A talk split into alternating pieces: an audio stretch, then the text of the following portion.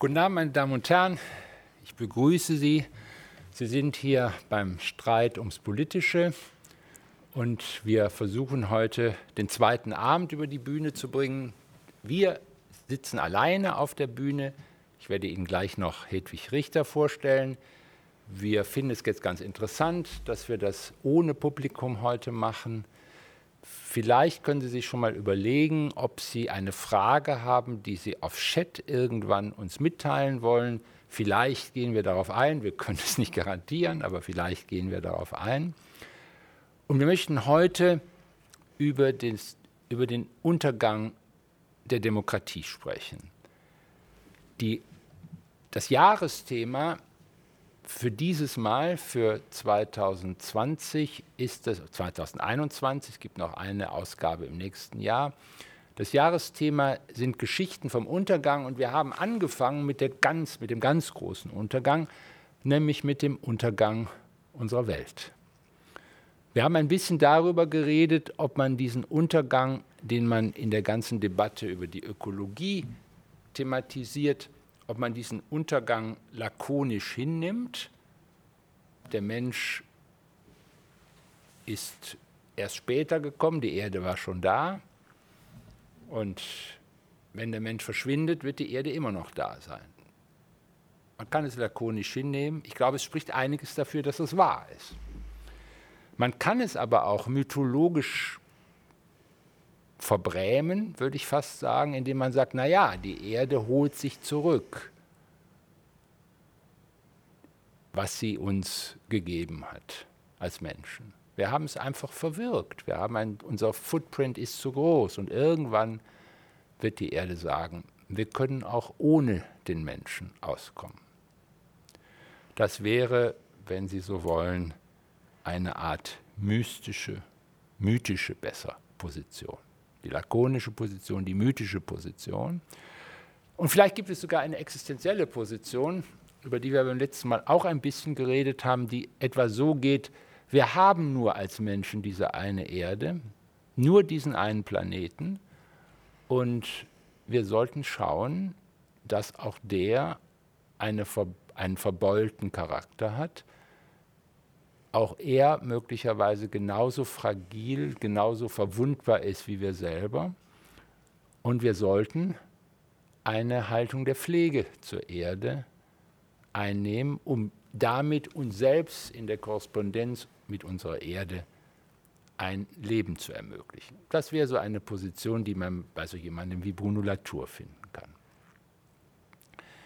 Wir haben uns nicht einigen können beim letzten Mal, was man nun präferieren sollte, welche Position. Aber wir haben schon gesehen, dass es auch eine Frage gibt des Vertrauens, des Vertrauens in die Welt, die Vertra des Vertrauens in uns selber als Wesen in der Welt, die bei der ökologischen Frage, bei der ontologischen Frage des Untergangs der Welt eine Rolle spielt diese Frage des Vertrauens zu uns selber und was wir uns zumuten wollen, was es heißt, unsere anthropologischen Möglichkeiten in der Bezugnahme auf andere auszuspielen, das wollen wir heute zum Thema machen unter der Überschrift des Untergangs der Demokratie. Wenn ich das richtig sehe, gibt es drei Träumereien vom Untergang der Demokratie im Augenblick in unserer Welt jedenfalls, ich, mir begegnen diese drei Träumereien. Die, der erste Traum, die ich würde mal sagen, das ist die chinesische Träumerei, die man in nicht wenigen deutschen Führungsgruppen heute findet. Die sagen, naja, diese Demokratie, so wie wir sie kennengelernt haben in den letzten 200 Jahren, ist nicht mehr in der Lage, die großen Probleme unserer Welt regulierbar zu machen. Das sind, da sind, ist eine Vetologik entstanden, mit der man nicht mehr zum Beispiel die ökologische Frage lösen kann. Oder die Frage der weltweiten Handelsströme oder die Frage der effizienten Nutzung der fossilen Ressourcen. Oder auch natürlich die Frage der Entschädigung im Weltmaßstab von Ländern, die ihr Öl und ihr Gas in der Erde lassen. Das lässt sich nur durch eine aufgeklärte technokratische Elite machen, China. Und der Rest wird gefertigt oder stillgestellt, mit Privilegien stillgestellt. Nicht wenige denken so, nicht wenige. Und die zweite, der zweite Traum ist der Traum, der von rechts geträumt wird, von ganz rechts geträumt wird, der gesagt, naja, die Demokratie muss durch ein völkisches Denken ersetzt werden, durch ein Denken, das in der Idee eines Volkes, das sich selber Schutz bieten kann, in dem man aufgewachsen ist, in dem man sich auskennt. Und dieses, dieses Volk duldet eigentlich keine demokratische Opposition oder irgend so etwas, sondern die Fragen sind eigentlich immer schon gelöst in Bezug auf das Volk und diese Volksmetapher, darf man nicht vergessen, ist ja auch in der jüngsten deutschen Geschichte hat eine große Rolle gespielt. Denken Sie daran, wir sind ein Volk, wir sind das Volk. Oder andersherum. Also die völkische Idee einer Relativierung unserer Demokratie in einer völkischen Idee von Demokratie. Das Volk soll im Recht, ins Recht gebracht werden, koste es, was es wolle. Gibt es, und eine dritte Variante ist vielleicht eine messianische Idee, die auch eine gewisse Rolle spielt, die sagt, wir brauchen eine Idee der Demokratie als einem endlosen Unternehmen. Es kommt nie ans Ende. Und dahinter steckt schon die Idee einer Demokratie jenseits der Vorstellung von Regierung und Opposition. Jacques Derrida ist so jemand, wieder ein Franzose, der so eine Position einnehmen würde der endlosen, der unendlichen, ja, der endlosen Demokratie. Demokratisierung der Demokratie ist die Zukunft der Demokratie. Whatever that means. Aber irgendwas Großes, irgendwas anderes. Rätedemokratie, Demokratie der Tiere, Demokratie mit den Pflanzen. Viele merkwürdige, zum Teil auch interessante Vorstellungen.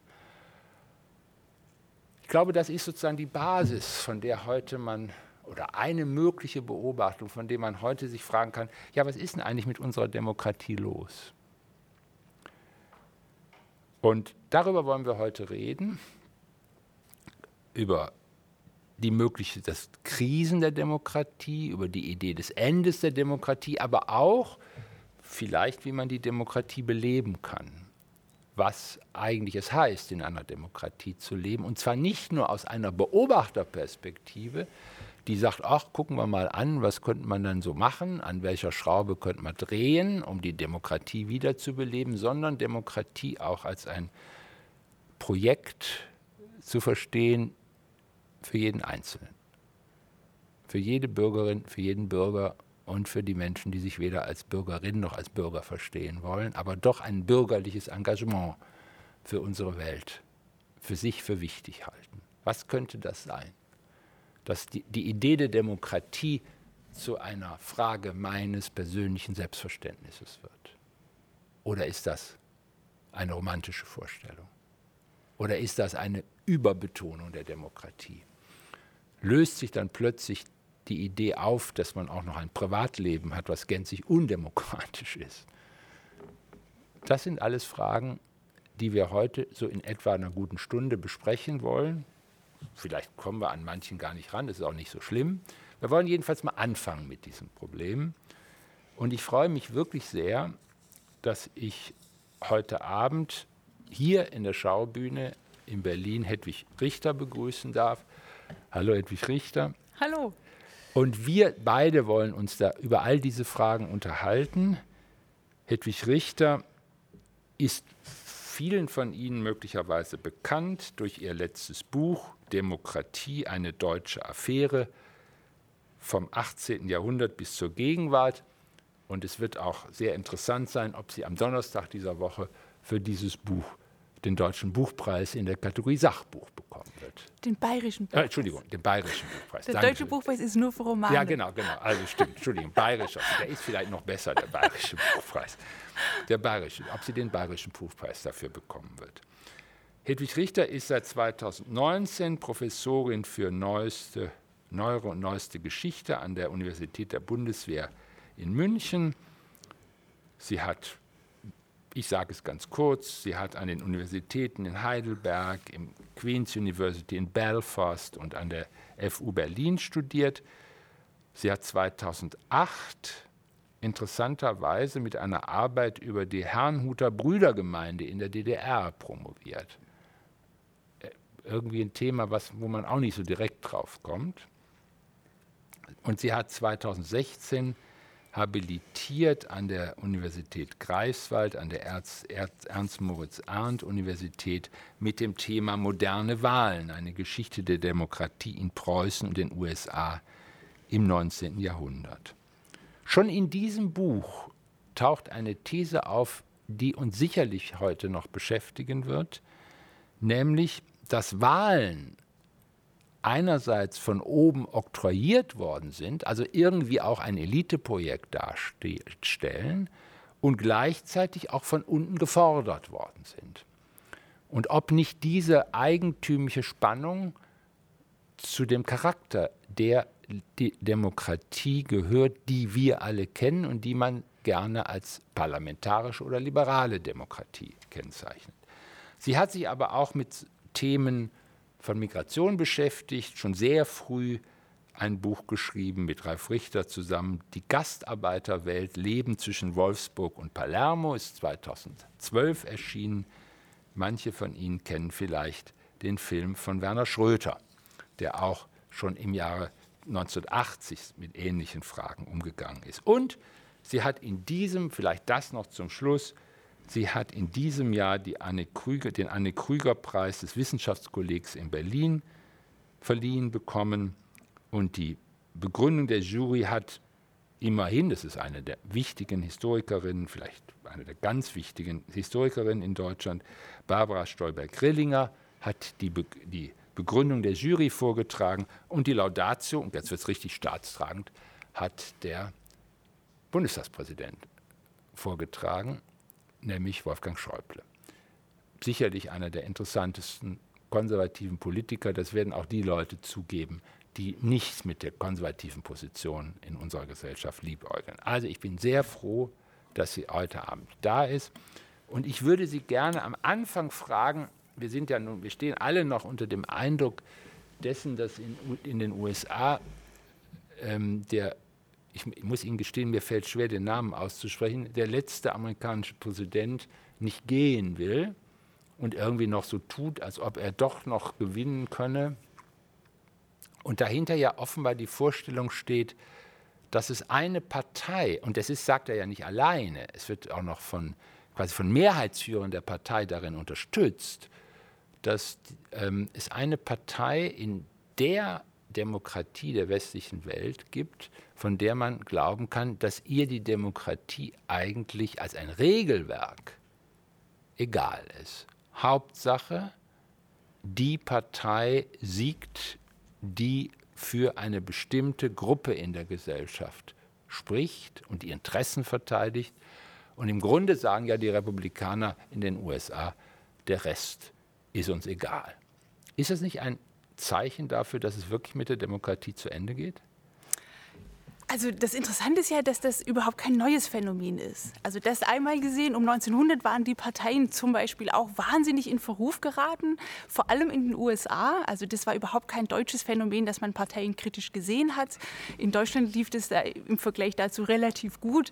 Und die Parteien in den USA waren unglaublich korrupt und Wahlen wurden zu einem großen Teil tatsächlich auch verkauft. Ähm, Wahlfälschung war gang und gäbe und es gab intensive Reformbemühungen, um das zu verändern. Also diesen Partei parteikritischen Diskurs gab es, aber es gab eben tatsächlich auch riesige Probleme mit Parteien, die sowas wie das Gemeinwohl gar nicht im Sinn hatten. Das finde ich immer total wichtig, diese historische Perspektive, nicht ähm, um zu sagen, ja, früher war es auch nicht besser, sondern einfach damit wir besser einordnen können, in welche Richtung wir uns bewegen. Und da würde ich sagen, hat sich doch vieles geändert. Und ich denke, unsere Empörung über Trump zeigt eigentlich, dass das nicht das Normale ist. Und auch unsere Empörung über diese Republikanische Partei. Ähm, also das, die, die, die stärkste Empörung richtet sich ja doch eigentlich gegen die Partei, denn dass es Verrückte wie Trump gibt, ist halt, ähm, damit muss man rechnen. Aber dass jetzt wirklich das ganze, die ganze Partei hinter oder der Großteil der Partei, die wichtigsten Parteileute hinter Trump stehen, das ist doch absolut erschreckend. Und eine Demokratie lebt eben zumindest von der Rhetorik des Gemeinwohls. Also mhm. ähm, Böckenförde spricht von einem Ethos der Demokratie, auf das Demokratie angewiesen ist. Das sei ein Ethos der Partnerschaft. Und ähm, inwiefern das authentisch ist oder sowas, würde ich sagen, es steht erstmal in zweiter Reihe. Aber es geht darum, dass wir diese Zivilität an den Tag legen und sagen, es geht uns ums, ums Gemeinwohl und es geht uns darum, ähm, äh, alle mitzunehmen. Und dass Trump diese auch sehr bürgerlichen Umgangsformen mit Füßen tritt, ich glaube, das ist etwas, was uns so wahnsinnig schockiert. Demokratie ist ja was sehr, sehr Bürgerliches auch. Das Antibürgerliche von Trump, das macht uns einfach fertig. Ja, ist es wirklich antibürgerlich? Ich meine, man kann sagen, er macht einfach, er will eine Politik oder die, jetzt, Sie haben vollkommen recht, es geht um die Republikanische Partei, es geht nicht um Trump, es geht um die Republikanische ja. Partei, die irgendwann mal sagt, naja, es wird ja wieder Wahlen geben und dann haben wir vielleicht ein neues Spiel, neues Glück. Sowas wünscht man sich doch. Also dass man sagt, na okay, ich habe verloren und, und, und das heißt, ich werde wieder gewinnen. Natürlich will man gewinnen, natürlich will die CDU die Mehrheit behalten, wenn Angela Merkel abtritt. Natürlich, die sagt jetzt nicht, es wäre besser für unsere Welt, jetzt, dass mal eine SPD drankommt, weil wir so, so lange Angela Merkel, das wäre wär Unsinn, die wollen wieder gewinnen. Obwohl man von einer allgemeinen Standpunkt aus sagen könnte, wäre vielleicht besser, wenn man jetzt mal ein anderer Typ irgendwie aus einer anderen Partei rankäme. Aber am Ende würden wir doch sagen, die CDU würde hinnehmen, wenn selbst wenn sie sagen würde, es gäbe eine rot, mhm. rot-grüne Konstellation. Die würden ordentlich schlucken, aber sie würden es doch hinnehmen. Ne? Ja, also ich finde das mit dem Bürgerlichen schon wichtig. Also ja. das, ich finde, dass man das auch historisch sehen kann, dass, dass, die, ähm, äh, dass Demokratie ein sehr bürgerliches Projekt war. Also mhm. Bürgerlichkeit okay. zu definieren ist ja wahnsinnig schwierig, aber es hat was mit Kommunikation zu tun, mit Leistungsbereitschaft, auch mit gewissen Umgangsformen. Um 1900 würde ich sagen, wird die Sozialdemokratie sehr stark verbürgerlicht. Deswegen mhm. Ist sie auch ein ganz, ganz wichtiger Player für die Demokratisierung der Bevölkerung. Ähm, also das würde ich nach wie vor sagen, Trump schockiert uns, weil er so antibürgerlich ist. Aber es kommt auf jeden Fall noch das dazu, dass äh, Demokratie auch irgendwie von so einem Sportsgeist lebt. Mhm. Dass, wenn man verloren hat, hat man verloren. Was man eigentlich in den USA sonst sehr schön sehen kann an vielen der Concession Speeches, die Präsidenten abgeben, wenn sie eben ähm, äh, nicht mehr ins Amt kommen oder abgewählt wurden. Und, ähm, und das ist wirklich äh, total erschreckend, dass die, dass die Republikanische Partei da nicht mitmacht. Und es gibt ja eine Liste Analysten, die sagen, dass es, ähm, ich, ich, kann mir das nicht vorstellen, aber ich finde, diese Idee muss man im Hinterkopf haben, dass die Republikanische Partei wirklich versucht, mit dieser ja, sehr merkwürdigen, sehr alten amerikanischen Verfassung mit den vielen Fehlern, Fehlerhaftigkeiten ähm, eine Minority Rule zu machen. Also dass sie gar nicht mehr die Mehrheit unbedingt bekommt, aber weil sie das Supreme Court hat, weil sie Gerrymandering betreiben kann, also weil sie die Wahlkreise entsprechend einteilen kann, weil man den Präsidenten selbst mit einer Minderheit stellen kann, dass sie so versucht, sich an der Macht zu halten. Und zwar als eine weiße Partei, obwohl ganz offensichtlich ähm, die Mehrheiten sich ändern und die Weißen auch in den Südstaaten allmählich die äh, Minderheit sein werden.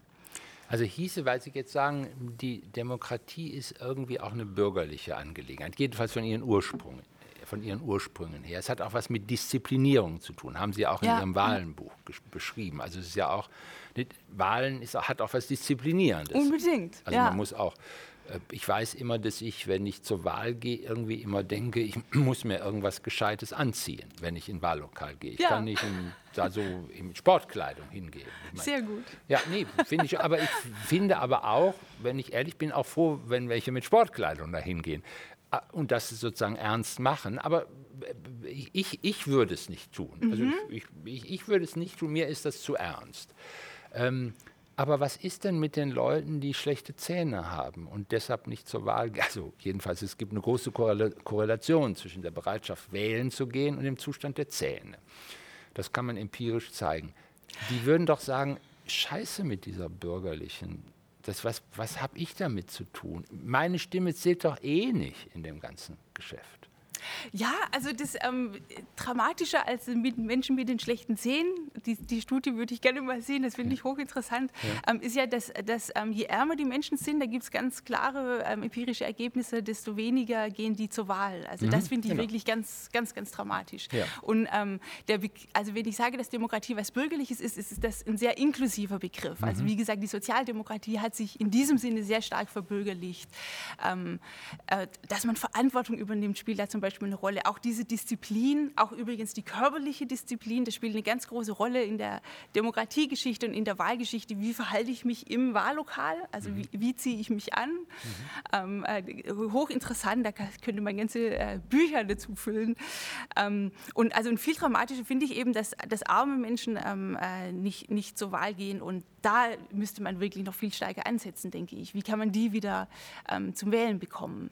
Aber wenn die soziologische These stimmt, dass wir in allen westlichen Gesellschaften, also die, die Großtendenz ist, weltweit gesehen, gleichen sich die Gesellschaften immer mehr an in ihren Lebenschancen. Also ja. es gab so weit, dass es quasi Chinesen gibt, die reicher sind als Amerikaner viele und immer mehr, die viel reicher sind, zum Teil noch reicher. Es gibt einen Mexikaner, der einer der reichsten Männer der Welt ist. Also das ist so eine Art Aufschließen der Gesellschaften zueinander, eine Art Konvergenz, aber innerhalb der Gesellschaften wird gleichzeitig die soziale Spaltung tiefer.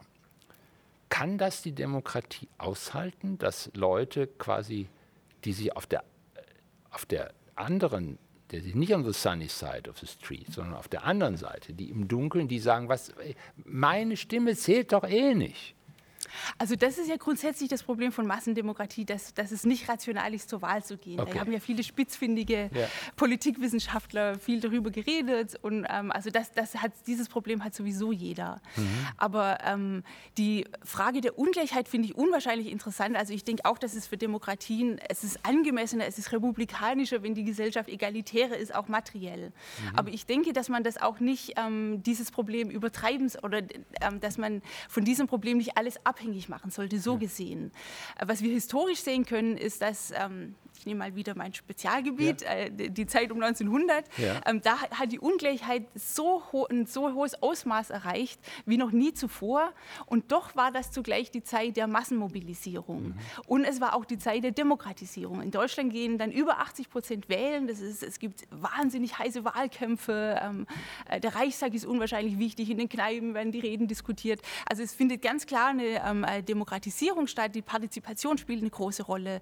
Und ähm, wie geht das nun einher? Damit dass die Ungleichheit zu groß ist. Und da würde ich sagen, war wichtiger als der Anstieg der Ungleichheit, dass die ähm, absolute Armut abgenommen hat. Okay. Zum Beispiel sowas wie Hungersnöte war vollkommen undenkbar geworden. Das gab es bis in die Mitte des 19. Jahrhunderts, war das gang und gäbe in Europa. Das gab es überhaupt nicht mehr. Die äh, Menschen hatten nun alle sozusagen die Basics, Dach über dem Kopf, waren äh, gut angezogen und sie hatten noch genug Geld, um abends in die Kneipe zu gehen. Die Männer, die Frauen, denen ging es ein bisschen äh, schlechter, die konnten das seltener machen machen. Ähm, also, und, und die Ärmsten hatten eben einen Anstieg des Reallohnes. Mhm. Und das war viel, viel wichtiger, als jetzt, dass es da irgendwie Krupp gab, der da seine, ähm, sein Schloss sozusagen gebaut hat. Die Arbeitszeit wurde verkürzt, auch das unwahrscheinlich wichtig für demokratische Praktiken. Und ich würde darauf ähm, äh, stärker schauen, wie leben die Ärmsten äh, in der Bevölkerung, haben die die Möglichkeit zu partizipieren. Heute ist es natürlich, haben wir ganz andere Ansprüche. Ähm, äh, gibt es Zugang zu Bildung? Wie gut ist unser Bildungssystem? Das ist ganz, ganz entscheidend. Mhm. Und ich denke übrigens auch, dass eine Senkung des Wahlalters gar nicht schlecht ist. Man sagt, wenn, die, wenn man zum ersten Mal wählen geht, dann ähm, äh, hat man gute Chancen, weiterhin wählen zu gehen. Und wenn das noch in der Schule stattfindet, im Schulalter, hat man viel eher ähm, die Chance, äh, weiterhin wählen zu gehen. Wie, Sie würden unter 18 gehen? Ja, unbedingt. Ernsthaft? Ich würde auf 16 gehen. Ja. Oh, wei, oh, wei. Also gerade um Ähm, die meisten, die Abitur machen, sind noch in der Schule, während sie zum ersten Mal wählen gehen. Und womöglich gibt es da auch einen Zusammenhang, weil in der Schule wird es diskutiert und dann redet man drüber, man macht vorher schon Abstimmungen. Und, ähm, und wenn man das zwei Jahre runtersetzt, würde man damit eben gerade auch die erreichen, die nicht Abitur machen und nachher zu den ähm, eher Wohlhabenderen gehören. Naja, aber es gibt doch das, Jugend, das Jugendirre-Sein. Ich meine, man ist mit, 18, mit 16 ist man schon ziemlich durcheinander, oder? Und also, soll man auch noch wählen? Also ich meine, also es gibt, es, es gibt ein, ein, ein, berühmtes Buch, äh, das, das muss man nicht gut finden, vielleicht ist das ein bisschen komisch, also über das Jugendirre-Sein, oder nehmen, nehmen, wir, nehmen wir ruhig mal was Unverdächtiges, Anna Freud, das Ich und die Abwehrmechanismen, die sagt, naja, irgendwie Pubertät und Adoleszenz ist ein Alter, da kann man die Leute nicht wirklich ernst nehmen. Da gibt es Episoden psychotischer Art, die normal sind. Also ich will ja gar nicht widersprechen, aber kann man die älteren Menschen immer so wahnsinnig ernst nehmen? Also ist, ich kenne viele 16-Jährige, die unwahrscheinlich klug sind. Ähm, wenn die sich engagieren, ähm, sind die oft viel, viel besser informiert als viele der Erwachsenen. Mhm. Und ähm, also ich kann diesen großen ähm, ähm, Unterschied zwischen den 16- und 18-Jährigen nicht erkennen. Und ähm, die, die äh, Sache ist ja auch, wenn man das Wahlrecht hat, steigt ja die Chance, dass dann die Jugendlichen sich auch mehr interessieren, dass man womöglich eben ähm, junge Menschen ähm, dazu bekommt, dass sie sich einbringen, ähm, dass sie sich informieren. Und dann ähm, traue ich das denen durchaus zu, dass sie eine vernünftige Wahlentscheidung treffen. Jetzt versuchen wir ja vom Ist-Zustand her zu denken. Also wir haben jetzt gesagt, okay, jetzt fangt mal an, was ihr jetzt euch im Augenblick aufregt über die Parteien und über den Zustand der Demokratie, vergleicht das mal mit anderen Fällen in der Geschichte. Und Sie sagen ja im Prinzip, es ist ja nicht nur ein Fallvergleich in, in ähm, äh, diachroner Hinsicht, sondern Sie sagen, da ist auch eine Verbesserung hat stattgefunden. Ne? Also sozusagen die Demokratie hat mehr Chancen bekommen und nicht weniger Chancen bekommen.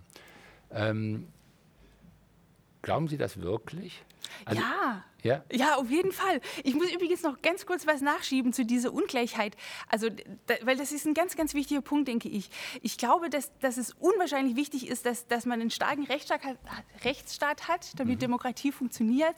Und zum Beispiel, um, um plutokratische Elemente zu dämmen. Mhm. Und in den U das ist ein großes Problem in den USA, dass der plutokratische Elemente, wie zum Beispiel ähm, völlig ungehemmte ähm, äh, Wahlkämpfe, also die, die, die Spenden sind jetzt ja überhaupt nicht mehr mehr eingeschränkt oder so mhm. gut wie nicht mehr eingeschränkt. Und, oder Senatoren, um Senator zu werden, Senatorin, muss man wahnsinnig reich sein. Man, ähm, ich würde äh, immer sagen, ja eben. eben das, genau. genau, genau. Und aber diese, solche Ausmaße oder solche Auswüchse sehen wir eben ähm, in Kontinentaleuropa kaum. Also, und da kann man sehen, die Gesellschaften können ungleich sein. Ähm, was ich nicht äh, ideal finde, aber man kann das eben auch durch rechtsstaatliche Mittel ähm, die, die, die, großen Probleme, die diese Ungleichheit mit sich bringt, eindämmen. Also das wollte ich nur okay, okay. Ähm, noch mal äh, noch nachschieben. Aber die Frage war jetzt gerade ja, noch mal, die war sehr interessant. Sie, äh, Sie, sagen, es ist besser geworden. Okay, also ja. die Chancen von Demokratien, sich dass über Mehrheitsbildungen eine gewisse Regulierung unserer sozialen Verhältnisse und möglicherweise sogar eine, das ist ja vielleicht das wichtigere Thema heute sogar, ob es eine Auseinandersetzung über Zukunft gibt unserer Welt, die demokratisch organisiert ist. Weil da sind viele Leute der Meinung, dass diese Themen, die, die unsere Zukunft bestimmen, eigentlich demokratisch gar nicht mehr verhandelbar sind. Ja, aber da, ähm, äh, Sie haben ja gerade dieses tolle Buch geschrieben über Westberlin. Ja. Ähm, und und ähm, also wenn wir uns eben die Zeiten des Kalten Krieges anschauen, die 70er und 80er Jahre, 80er auch sehr stark, ähm, waren das die idealen demokratischen Zeiten? Also wenn wir vom Untergang der Demokratie reden oder vom Verfall der Demokratie, setzen wir irgendwo eine Zäsur, von der aus es dann rückwärts gegangen ist? Oder wir ähm, setzen auch eine goldene Zeit, wo das irgendwie richtig war oder zumindest besser war? Und mein erstes Problem mit diesen Untergangsdiskursen ist, dass ich diese Zeit nicht sehe. Wo war denn diese goldene Zeit? Mhm. Und ich finde auch insgesamt, ähm, gerade Intellektuelle sind immer sehr schnell damit zu sagen, ähm, ja, natürlich ist letzten Endes nichts besser geworden, aber schauen wir uns mal an, was Gleichheit bedeutet hat Das, das, das Herzstück von Demokratie, kann man vielleicht sagen. Ähm, in der Französischen Revolution war vollkommen klar, dass gleich die Männer waren. Und eigentlich war den Revolutionären auch klar, dass es die weisen Männer waren. Nur mit mhm. vielen Mühen ähm, konnte dann auch durchgesetzt werden, dass zum Beispiel die Sklaven befreit werden, was ja nicht sehr lange anhielt, aber immerhin. Und ähm, also, und das war völlig unmoralisch, sondern das war einfach vollkommen klar, dass das so ist. Olympe de Gouges, die gesagt hat, aber ähm, die, diese Männerrechte müssen eigentlich auch für Frauen gelten, Menschenrechte müssen auch Frauen zukommen, ähm, die hat man gar nicht ernst genommen. Das war einfach, das war einfach so abwegig. Und ich finde es unwahrscheinlich interessant, wie im Laufe des 19. Jahrhunderts sich diese Idee ähm, ähm, ausbreitet und auch plausibilisiert was viel mit Wohlstandsanstieg zu tun hat. Also Menschen, die in totaler Armut leben oder gar versklavt sind, ähm, die, die, kann man nicht als gleich denken. Die können sich selber wahrscheinlich auch nur sehr schwer als gleich denken. Und ähm, dass wir heute ähm, zumindest das Ideal haben und zumindest diskursiv die Gleichheit einfordern, dass wir sogar in der Lage sind, manchmal manche ähm, die weibliche und die männliche Form beim Reden zu benutzen. Ich finde, dass das ein unwahrscheinlich großer Fortschritt ist, dass man eine Bundeskanzlerin hat, dass, ähm, dass wir das als Problem sehen, dass im Parlament nur ein Drittel ähm, äh, von Frauen besetzt ist, von der, die, die Abgeordneten, ähm, dass wir wollen, dass es da weitergeht, dass, es, dass wir Rassismus erkennen als ein, als ein ganz, ganz großes Problem, das zutiefst die Strukturen unserer Gesellschaft prägt, dass man damit nicht, nicht drüber hinweggeht, dass die Selbstverständlichkeiten ge gefallen sind, das finde ich so wichtig. Aber unterstellen Sie nicht, dass dieser Erfolg, der unbestreitbar, ich finde, der ist unbestreitbar, alles das ist ziemlich unbestreitbar, was Sie sagen. Sie setzen aber voraus, dass dies zu einer Stärkung der Demokratie am Ende beiträgt. Und man könnte ja auch sagen, mal jetzt ein bisschen zynisch gesprochen, es ist ein Ergebnis des Erfolgs der Demokratie, dass die Stimmen gegen die Demokratie wachsen. Weil man sagen kann, also weil sie so erfolgreich ist, sagen Leute, es ist zu wenig Gleichheit da. Es ist eine Lüge, dass alle Leute gleiche Chancen haben in der, im Bildungssystem. Ist natürlich auch, hat ja nicht jeder die gleiche Chance. Oder noch, was meine Wissenschaft im Augenblick jetzt gerade sagt, Corona zeigt die Ungleichheitsstruktur unserer Gesellschaft. Hier müssen Menschen jedenfalls meinen sie hier in der Regel die USA, da müssen Menschen sterben, weil sie arm sind. Ja, also auf, auf, jeden Fall, also die Ungleichheit gibt es, die, die ist ungerecht. Was ich da ähm, sehr interessant finde, ist, äh, Philipp Manu hat ja in seinem äh, total interessanten Buch ähm, sein letztes äh, dargestellt, dass es sozusagen ein ähm, Legitimationsdefizit für ähm, die Repräsentativität gibt. Es, genau.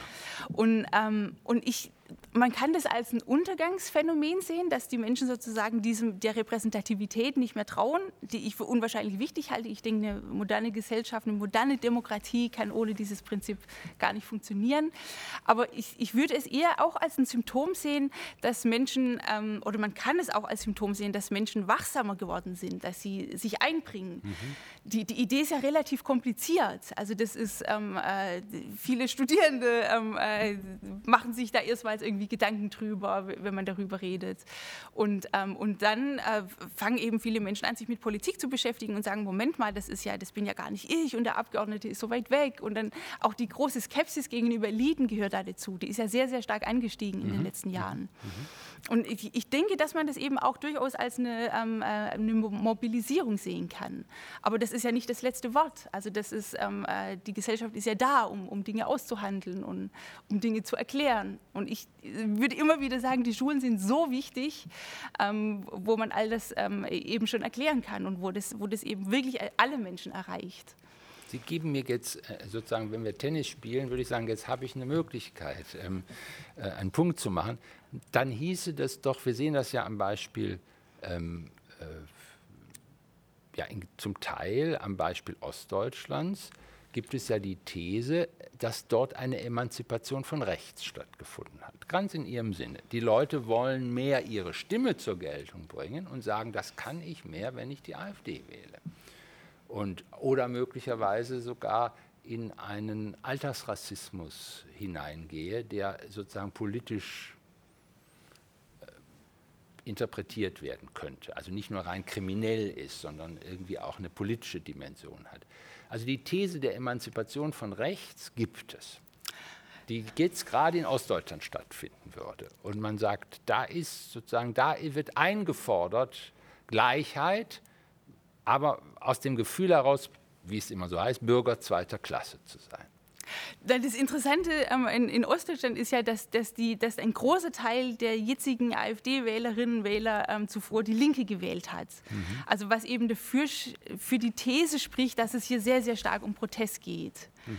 Und, und ähm, äh, also das, das, sollte man auf keinen Fall aus dem Auge verlieren, denke ich. Und ähm, es ist auf jeden Fall eine Art und, und Weise, ähm, sich Gehör zu verschaffen. Mhm. Und, ähm, und Will Sie das, ich meine, ist das für Sie eine Stärke der Demokratie? Dass es Emanzipation von rechts ermöglicht? Ähm, also ich finde äh, Strömungen von rechts finde ich hoch. Äh, also ich, ich, ich, kann darin irgendwie keine Stärke erkennen. Also sobald es irgendwie Richtung na, Rechtsextremismus geht. Nicht, nicht aber, jetzt für die, also aber für die Stärke der Demokratie. Na, ich würde eher sagen, der Populismus ist immer eine Verführung von Demokratie. Ah, okay. Also Populismus ist, ist nicht was. Ähm, was ganz überraschend kommt und, und wie kann das passieren und jetzt geht unsere Demokratie unter, sondern es wäre eigentlich erstaunlich, wenn man jahrzehntelang Demokratie hat und es taucht, poppt niemals der Populismus auf. Mhm, mhm. ähm, das hat sich ähm, sehr, sehr in, in, einem langen Weg die repräsentative Demokratie herausgebildet, wobei das Prinzip des Parlamentarismus oder der ähm, ähm Repräsentativität ja sehr, ein sehr elitäres ähm, Element ist, das man eben sehr stark aus, aus Großbritannien oder aus England übernommen hat. Mhm. Das sollte man auch nicht vergessen. Also die Demokratie hat viele ähm, elitäre Wurzeln. Ähm, aber dieses System ist eben für komplexe moderne Gesellschaften, für große Gesellschaften mit, mit großen äh, Bevölkerungen und Territorium ähm, sehr geeignet. Aber die, die, die Grundidee wird immer viele Menschen überzeugen. Ähm, ja, äh, je direkter ich wähle, je mehr ich wähle, ähm, je mehr ich als, als, als Bürgerin, als Bürger direkt bestimme, desto mehr Demokratie ich würde sagen, das ist ein Irrtum. Direkte Demokratie geht oft vollkommen in die Irre, eben weil wir viel zu komplexe Fragen zu bewältigen haben, mhm. die man als Einzelnen, Einzelner ähm, in seinem Alltag gar nicht unterbringen kann. Der Brexit ist ja das, ähm, das irrsinnigste Beispiel dafür, wie fehlgeleitet solche Vorstellungen sind. Wir befragen jetzt mal das Volk ähm, und dann wurde so eine unglaublich schwierige Frage auf eine Ja-Nein-Frage reduziert. Und, mhm. und ähm, viele Umfragen haben dann ja auch gezeigt, die Wählerinnen und Wähler haben gar nicht über den Brexit abgestimmt, sondern viele haben darüber, wollen sie jetzt äh, Geflüchtete im Land haben oder nicht, äh, mögen sie die Regierung oder nicht, mögen sie Angela Merkel oder nicht. Und eben überhaupt nicht jetzt diese Frage, ist es sinnvoll, dass eben ähm, UK innerhalb der Europäischen Union bleibt oder nicht. Mhm. Das ist ja vielleicht, um aus dieser Frage äh, sozusagen, um diese es sieht ja im Augenblick so aus. Also Boris Johnson hat Cummings in die Wüste geschickt und man denkt, naja, wird er jetzt ernst? Ne? Denkt man jetzt, wird er jetzt irgendwie, wie man in dem, im angelsächsischen Sprachgebrauch sagt, wird er jetzt ein Staatsmann? Ne? So hat jetzt diesen Cummings los und jetzt kümmert er sich wirklich mal um die Einheit der Nation oder irgend so etwas. Vielleicht ist das ja. Ist, ist sozusagen, hat er da schon die, die beiden Botschaft kapiert und sagt, nee, das geht jetzt irgendwie nicht mehr. Ähm, so könnte man es ja positiv interpretieren. Aber ich würde noch auf einen Punkt, würde Sie gerne noch mal fragen. In Ihrem Buch sagen Sie ja, dass es auch Situationen, und die sehr gut für die Demokratie immer waren, oder oft waren, nicht immer oft, dass es eine elitengelenkte Reform gegeben hat von, in Demokratien. Und dahinter könnte man ja sagen, irgendwie, also ich, ich ich kann das verstehen. Also sagen wir mal, der, der vielleicht größte amerikanische Präsident des 20. Jahrhunderts, ich glaube, das würden viele Amerikaner auch zugestehen, die auch ganz rechts sind, die keine Demokraten sind, war Franklin D. Roosevelt. Der nicht nur Kinderlähmung hatte, nicht richtig gehen konnte, das ist auch interessant, ja. ein gebrechlicher, vulnerabler Präsident, der ganz große Bedeutung hatte. Aber er war natürlich ein reicher Mann, er kam aus der Elite ein, ein, sozusagen ein Elitenrepräsentant. Ähm, und der hat sehr viel, der hat ja quasi eine Art sozialdemokratische Politik entworfen. Also die ganze Rede, die Amerikaner wären Freiheitspathos und wären nicht zu Solidarität und staatlich gelenkt, also das ist ja Quatsch. Wenn man den ganzen New Deal dagegen sieht, jetzt historisch, da waren die, da waren die ja quasi wie die SPD, ja, ein bisschen. Ja. Ne? Ähm, also war ja so eine Art SPDisierung der USA. Und ähm, ist das, würden Sie das heute auch so sehen, dass wir quasi möglicherweise, wenn wir denn ein positiveres oder wenn wir denn positiver agierende Eliten sehen würden, die, ich meine, wir haben ja schon ein paar Probleme. Wir, haben, wir sehen, dass es eine Veränderung des Kapitalismus gibt. Es gibt eine der ganze Freihandelskapitalismus geht vor unseren Augen zu Ende. Es gibt protektionistische Entwürfe, die sehr erfolgreich sind. China, Indien, teilweise auch äh, Vietnam. Und, also es gibt viele, wo man sagt, hm, da ändert sich etwas. Und ähm, es hat gerade ein großes Freihandelsabkommen im asiatischen Raum gegeben, wo man mit Recht sagen, oh, das kann ungemütlich für uns werden. Auch für die Demokratie ungemütlich werden in, in Deutschland und in Europa. Ähm, würden Sie sagen, gibt es jetzt, müssten wir jetzt auf irgendwelche aufgeklärten Eliten hoffen? Also ähm, erstmal finde ich das total wichtig, dass man das überhaupt im Blick hat. Okay. Also dass, dass, die, dass Eliten nicht, also dass man nicht so ein vulgär marxistisches Bild hat. Eliten hm. sind irgendwie immer problematisch. Ja. Was, was oft sehr, sehr tief verwurzelt ist, sobald man irgendwie dann ein bisschen zurückgeht. Und äh, Demokratien leben ganz, ganz stark davon, dass auch die Eliten ähm, hinter der Demokratie stehen. Also mhm. ein Problem von Weimar war ja bekanntermaßen, dass ein Großteil der Eliten das nicht gemacht hat, mhm. egal ob links oder rechts. Und, ähm, und also das erstmal, dass man das sieht, wie, wie unwahrscheinlich wichtig die sind. Und ähm, ich will nur Beispiele nennen, wo das tatsächlich unwahrscheinlich wichtig war und wo man vielleicht wirklich dann überlegen könnte, dann müssen Sie mir dann auch helfen, wenn es in die Gegenwart geht. Ähm, ich bin ja nur Historikerin. Ähm, zu, zum Beispiel zu Beginn des 19. Jahrhunderts waren das eben sehr, sehr stark gebildete liberale Eliten. Mhm. Also ähm, äh, man muss sich ja immer fragen, welche Eliten genau sind das, denn Elite ist ja ein unwahrscheinlich weiter Begriff. Und in der Regel waren das progressive Eliten, die sich selber als aufgeklärt verstanden haben und die eben sehr, sehr gebildet waren. Und in den verschiedenen verschiedenen ähm, europäischen Ländern ähm, sieht man das, wie die dann systematisch für Reformen sorgen und wie sie zum Beispiel verstehen, dass ähm, nach der Französischen Revolution Legitimation von Gottes Gnaden oder durch Geburt einfach nicht mehr möglich ist. Mhm. Das, äh, so lässt sich äh, der Staat nicht mehr machen. Und, und es sind dann sehr stark diese Eliten, die die Wahlen einführen, oft mhm. zum Unmut der Bevölkerung. Das mhm. ist auch interessant. Die, die Wahlbeteiligung ist und oft trotz einer Wahlpflicht sehr gering. Die wollen da nicht hingehen. Und, ähm, und hier sieht man eben sehr deutlich, dass es ähm, äh, ja, dass Eliten unwahrscheinlich wichtig sein können, auch weil sie diese komplexe Idee von Demokratie verstehen. Mhm. Demokratie oder von Partizipation. In, in, zu Beginn des 19. Jahrhunderts ähm, war natürlich, in, in, zumindest in Preußen, war, äh, keine, war von Demokratie nicht die Rede. Doch es war die Rede, zum Teil durchaus von Demokratie, aber das System war natürlich ähm, keine Demokratie. Und, ähm, und ich denke, dass man durch die Geschichte das immer wieder sehen kann, wie wichtig das ist, dass gebildete Eliten auch, Eliten auch die Komplexität verstehen. Zum Beispiel dann am Ende des 19. Jahrhunderts mit der äh, Massenpolitisierung, wie wichtig das ist, dass die Menschen eben ähm, nicht nur das Wahlrecht erhalten, was sie in vielen Ländern bekommen, ungefähr zur gleichen Zeit. Das ist auch ganz interessant. Eine meiner Thesen ist ja, die Demokratiegeschichte ist eine ganz internationale mhm. Geschichte. Mhm. Ähm, es gibt keine sonderliche deutsche Demokratiegeschichte, die ganz anders ist. Und auch die Amerikaner täuschen sich, denke ich, wenn sie glauben, sie hätten eine vollkommen exotische Demokratiegeschichte. Und in, am Ende des 19. Jahrhunderts sieht man das, wie Eliten dann merken, es ist, wenn die Menschen das Wahlrecht haben, ist es beispielsweise auch unwahrscheinlich wichtig, dass sie eine gute Bildung haben. Also mhm. Bildung muss, muss, allen zugänglich sein.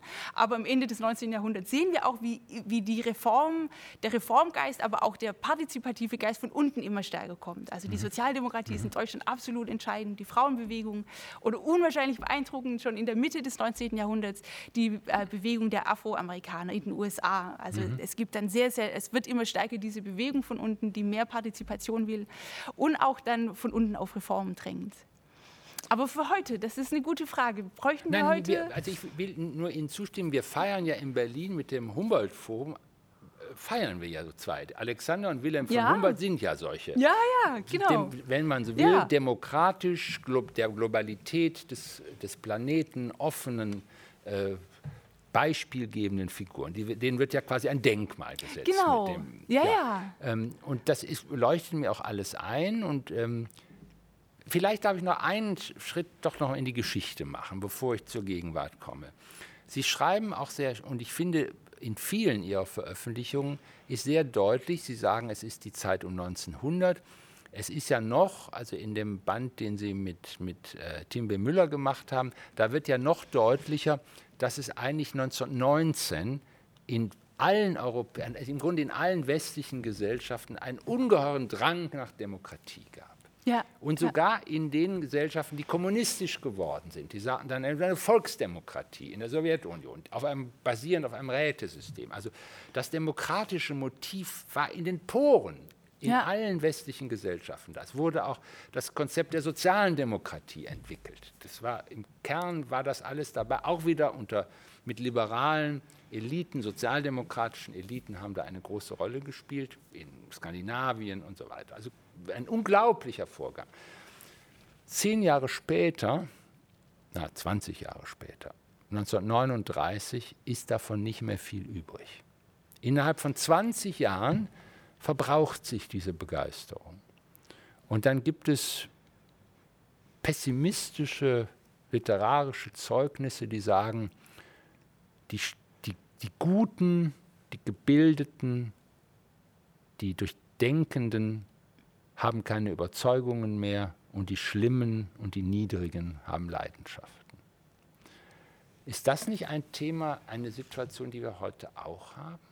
Dass wir sozusagen, also ich nehme jetzt mal ihres, Ihr Buch und dann sagt man, ja, das ist ein Buch, das ich sehr beeindruckend finde, tue ich wirklich, und mich eigentlich beruhigt auch.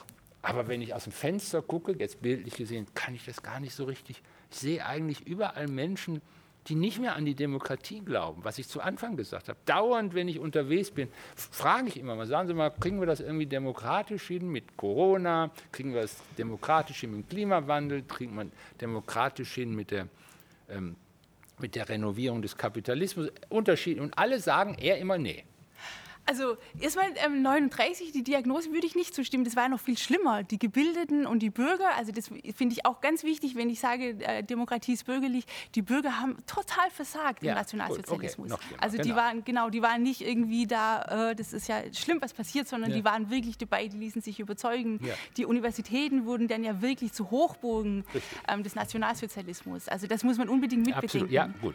Ich wollte es nicht zu starr, aber ich stimme Ihnen sofort zu. Und ähm, ich finde da ganz wichtig, und das ist eben auch was, was um 1900 beginnt und dann würde ich zustimmen, in der Weimarer Republik dann zu Beginn einen, einen Fahrt aufnimmt. Übrigens viele Jahre dann doch auch Stabilität hat in nee. den 20ern, das ja. ist auch ganz wichtig. Ähm, äh, das lässt sich allerdings von den totalitären Systemen auch nicht mehr abschaffen, nämlich die Rhetorik der, der Demokratie. Mhm. Und selbst die ähm, Nazis und ähm, selbst Stalin haben dieses ähm, bürgerliche Wahlverfahren, das um 1900 eingeführt wird, mit Urne, mit Wahltisch, mit Zettel, das haben die als, als Staffage sozusagen weiterhin aufgeführt als ein Theaterstück. Das wurde dann mit, das war recht kompliziert, das zu entgehen, weil es wurde eingeführt, um eine geheime Wahl zu machen. Aber dem hat man sich verpflichtet gefühlt. Und ich finde, das ist ein guter Ausdruck dessen, dass man hinter den Anspruch der, der Massenlegitimation oder der vom Volk sprach man damals eher, die, die, dass das Volk legitimieren muss, konnte man nicht mehr zurück. Adolf mhm. Hitler hat ja ähm, oft gesagt, sehr gerne gegenüber ausländischen Korrespondenten. Die New York Times ähm, äh, ließ sich davon gerne bezitzen und faszinieren, ähm, dass, dass, so Hitler, er, er, würde am liebsten jeden Tag ähm, das Volk befragen ähm, ähm, und, und, sich vom Volk äh, zustimmen lassen. Mhm. Und die Germanen, die seien doch eigentlich die viel besseren Demokraten ähm, als jetzt irgendwelche parlamentarischen Systeme. Mhm. Also diese, die, die, diese Vorstellung von Massenlegitimation, die ließ sich nicht mehr ausrotten. Das finde ich jetzt noch historisch gesehen ganz wichtig. Und, und ich denke, dass die, dass die Welt oder zumindest die westliche Welt, aber doch auch weit darüber hinaus daraus gelernt hat. Also mhm. dass, dass, das, ähm, dass Demokratie eben viel, viel mehr ist als Massenzustimmung, als Massenbegeisterung, als Akklamation. Das, es gab auch immer wieder akklamatorische Formen von Demokratie. In Frankreich hat man das sehr, sehr stark. Ähm, und, und dass das eben eine, eine ganz problematische Sache ist.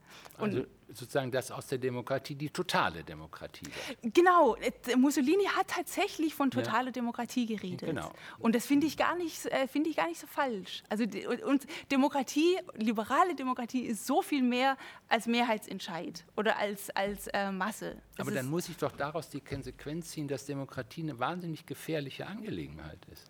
Also es ist auf jeden Fall eine Angelegenheit, die sehr kompliziert ist, die sich zum Beispiel, auch das finde ich unwahrscheinlich wichtig, nicht von außen und nicht von Gewalt aufdrängen lässt, also in mhm. ein Land einmarschieren und dann glauben, wenn Wahlen stattfinden, ist es getan, halte ich für absolut unsinnig. Deutschland hat auch 45, denke ich, nur so gut funktioniert, weil sie in vielen Ländern weit über 100-jährige Traditionen hatten mit Wahlen, mit Parlament, mit Partizipation und Bürgertum und so weiter.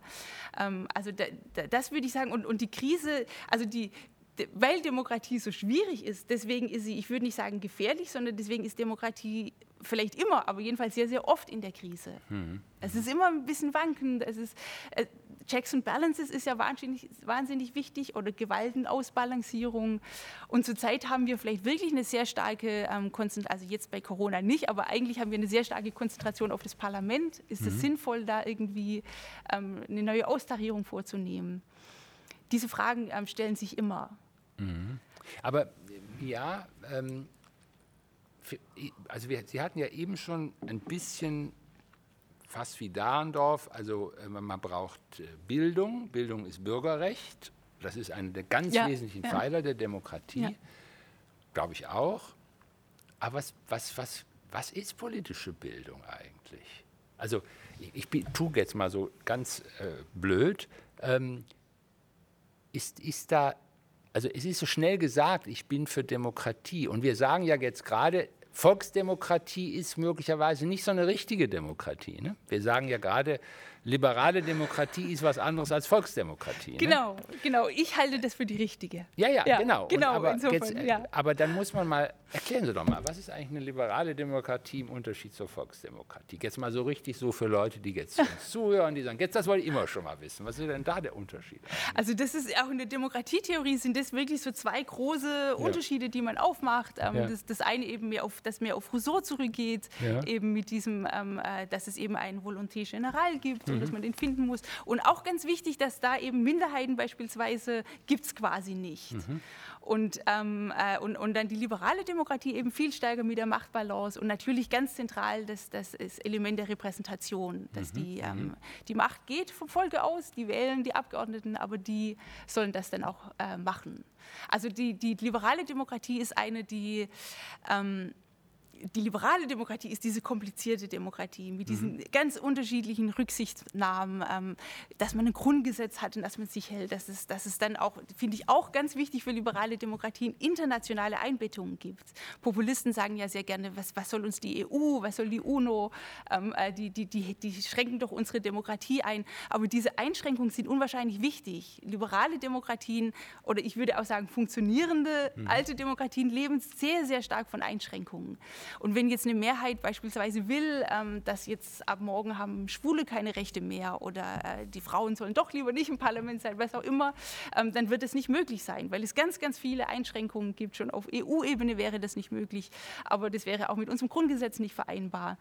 Und ähm, das ist das Komplizierte ähm, äh, an der liberalen Demokratie und auch das Großartige allein der Minderheitenschutz ist so eine ähm, unwahrscheinlich wichtige auch ein bisschen eine Lehre, die man, oder in, in der NS-Zeit hat man bemerkt, wie unwahrscheinlich wichtig das ist, dass man, dass man solche Rechte, die eben weit hinausgehen über den Mehrheitswillen, dass man die schützt. Ich wollte nur sagen, wir gehen schon langsam auf das Ende unserer oh. Stunde zu. Wenn Sie, weil wir sind, glaube ich, zu ziemlich essentiellen, vielleicht sogar existenziellen Fragen über die Demokratie jetzt vorgedrungen. Ähm, wenn Sie da noch mal irgendetwas haben an Bemerkungen, Sie müssen nicht immer eine Frage stellen, auch an Bemerkungen, die wir noch berücksichtigen sollten, tun Sie das im Chat. Wir versuchen irgendwie darauf zu antworten. Jetzt reden wir noch mal einen Augenblick und dann schaue ich gleich mal auf mein Smartphone. Dann kann ich nämlich sehen, was es so gibt. Ja, das ist schon mal ziemlich gut. Ich habe schon mal zwei Fragen, auf die, ich gleich noch mal, auf die wir gleich noch mal eingehen werden. Ich möchte aber noch mal einmal vorher noch einen Punkt machen, ähm, der mir zumindest wichtig ist. Ich würde das nicht als eine Logik der Einschränkung verstehen, sondern als eine Logik des Widerspruchs. Ich ja, glaube, die, schön, ja. die, ja. die, die, Demokratie ist von einem tiefen Widerspruch gekennzeichnet, nämlich dem Widerspruch zwischen den liberalen Freiheitsrechten, die individuell, also und dazu gehört eben auch das Eigentumsrecht, dazu gehört das Recht, meine Meinung zu äußern, dazu gehört das Recht, mich zu versammeln mit anderen. Ähm, die können nicht durch das kollektive Selbstbestimmungsrecht eingeschränkt werden die haben, wie man so schön sagt, die Juristen, die haben Ewigkeitscharakter. Und das ist ja nicht ganz einfach hinzunehmen. Denn man sagen ja viele Leute, die sagen, es, das Volk darf doch wohl sagen, was hier mit dem Überschuss, dem Mehrwert passiert, die die Kapitalisten sich einstecken. Und dann sagt man, darf es schon. Aber es ist absolut legitim, dass jemand, der zwei Milliarden hat, diese zwei Milliarden auch behalten darf. Man kann Steuern machen, man kann die Steuern erheben, aber man kann aber nicht die zwei Milliarden einfach wegnehmen. Und dann sagen wir die anderen, die sagen, aber das Volk kann doch sagen, es darf niemand mehr als fünf, als fünf Millionen, das reicht doch. Jemand, also sagen wir zehn Millionen, aber doch eine Milliarde ist doch Unfug. Dann würde man sagen, liberale Demokratie, nein, die dürfen eine Milliarde, aber jetzt habe ich eben gesagt zwei Milliarden, die dürfen zwei Milliarden haben. Und das kann einen doch verrückt machen, oder? Ja, also ich würde, ich, ich würde die Gleichheit und die Freiheit gar nicht so stark als Widerspruch sehen. Also mhm. das, das wird oft gemacht, aber ähm, Gleichheit ist ja gar nicht möglich, wenn die Menschen nicht frei sind. Also mhm. daher auch dieses, ähm, ähm, manche sagen ja auch, oder das ist in der Demokratie eigentlich ein gängiger Topos, dass, dass, dass das eine Utopie ist, Demokratie, denn wir sollen alle über sich herrschen können. Mhm. Ähm, ähm, aber also daher auch diese kompliz dieses komplizierte Geflecht mit der Wahl. Die Wahl, denke ich, ist nach wie vor der beste Ausdruck dessen, auch eine Performance der Gleichheit ähm, und, und, und eine Performance der freien Gleichheit, weil wir mit dem Wahlakt eben ausdrücken, dass wir über uns selber herrschen. Mhm. Also ich will eigentlich nur sagen, über, dass das Volk über sich selber herrscht, ist eigentlich de facto unmöglich, aber die Wahl macht es dann doch, dieses mhm. abstrakte, merkwürdige Ding möglich und dann gibt es eben ist die Herrschaft doch durch alle legitimiert. Und was den Besitz betrifft, das finde ich auch unwahrscheinlich interessant für Demokratiegeschichte. Ähm, der ursprünglichste Besitz ist ja der Besitz des eigenen Körpers. Ja, ja. Und insofern denke ich, oder das ist eine Erklärung dafür, was viele so irritiert, warum in den Menschenrechten und in den ersten Grundrechtekatalogen immer der Besitz auftaucht. Mhm. Und, ähm, und tatsächlich konnten ja Menschen, die ihren eigenen Körper nicht besessen haben, die, die konnte man gar nicht als gleich denken. Also die, die Leibeigenen, das war, oder die, zum Beispiel die Landbevölkerung in den meisten Ländern war, hatte zuerst gar kein Wahlrecht. Mhm. Und, und, ähm, und ich denke, ein Grund war dafür, dass es, dass es sehr stark Leibeigenschaft gab oder in den USA selbstverständlich hatten Sklaven keine, ähm, kein Wahlrecht. Wahlrecht. Und dieses den eigenen Körper zu besitzen, ähm, ist ein ganz, ganz wichtiger Schritt, dass alle den Körper besitzen ähm, in der Demokratiegeschichte. Und dazu gehört auch übrigens dann eine gewisse, ein, ein gewisser Wohlstand, dass die Menschen nicht nur kurz, ähm, äh, kurz also gerade noch überleben können, sondern dass sie eben auch ein Leben in Würde führen können oder dann sogar ein Leben, in dem, sie, in dem es Bildung gibt, in dem sie Zeitung lesen können, äh, sich informieren können, in die Parteiveranstaltung gehen mhm. können und so weiter. Es gibt ein berühmtes Buch, das würde Ihnen vorhalten, das ist die Ideologie des Besitzindividualismus, den Sie hier gerade entfalten. Ne? Ähm, ich, ich, ich, ich, kann da gleich noch mal ja. die Frage ähm, dran anschließen, versuchen nicht überall Lobbygruppen, also der, der, derjenigen, die sagen, ja, wieso darf ich meine zwei Milliarden nicht behalten, weil der, die mit den zwei, wir, leben, wir sehen das bei den Gebrüdern Koch, in, oder der ja. eine ist jetzt gestorben in den USA, die machen immer und versuchen, Klimaleugner zu ja. finanzieren. Und da sagt man doch, sag mal, wie soll man das noch demokratisch legitimieren? Den muss man doch das Geld wegnehmen. Also das ganze Lobbying, das ganze, der ganze Lobbybereich, dem, dem, die Demo, oder vielleicht, ich, ich frage es mal technischer, es gibt keine moderne Demokratie ohne Lobbystruktur. Ja, aber ich denke Ist das auch in da, Ordnung? Äh, würde ich auch sagen. Also das, ich, ich finde in den USA, das sind wirklich katastrophale Zustände. Mhm. Ähm, ähm, und ich, ich denke, dass wir die in Europa noch nicht haben. Aber wir haben zum Beispiel beim VW-Skandal auch gesehen, dass, also ich ja. hätte das nicht für möglich gehalten. Ja, das, das, wusste man ja schon lange, dass, das, dass da betrogen wird. Und, und die, die Politik, sage ich jetzt mal ausnahmsweise so pauschal, hat alle Augen zugedrückt. Also mhm. das, das ist ein massives Problem. Aber das ist, ja, das ist ja nicht der Schlusspunkt. Also in der Demokratie brauchen wir diese Kritik und diesen Widerstand. Also das, das ähm, ähm, und ähm, ich denke einfach, dass wir da zu besseren Regulierungen kommen müssen und ähm, dass wir Parteien unterstützen müssen, die für strengere Regulierungen sind. Habe ich Sie richtig verstanden?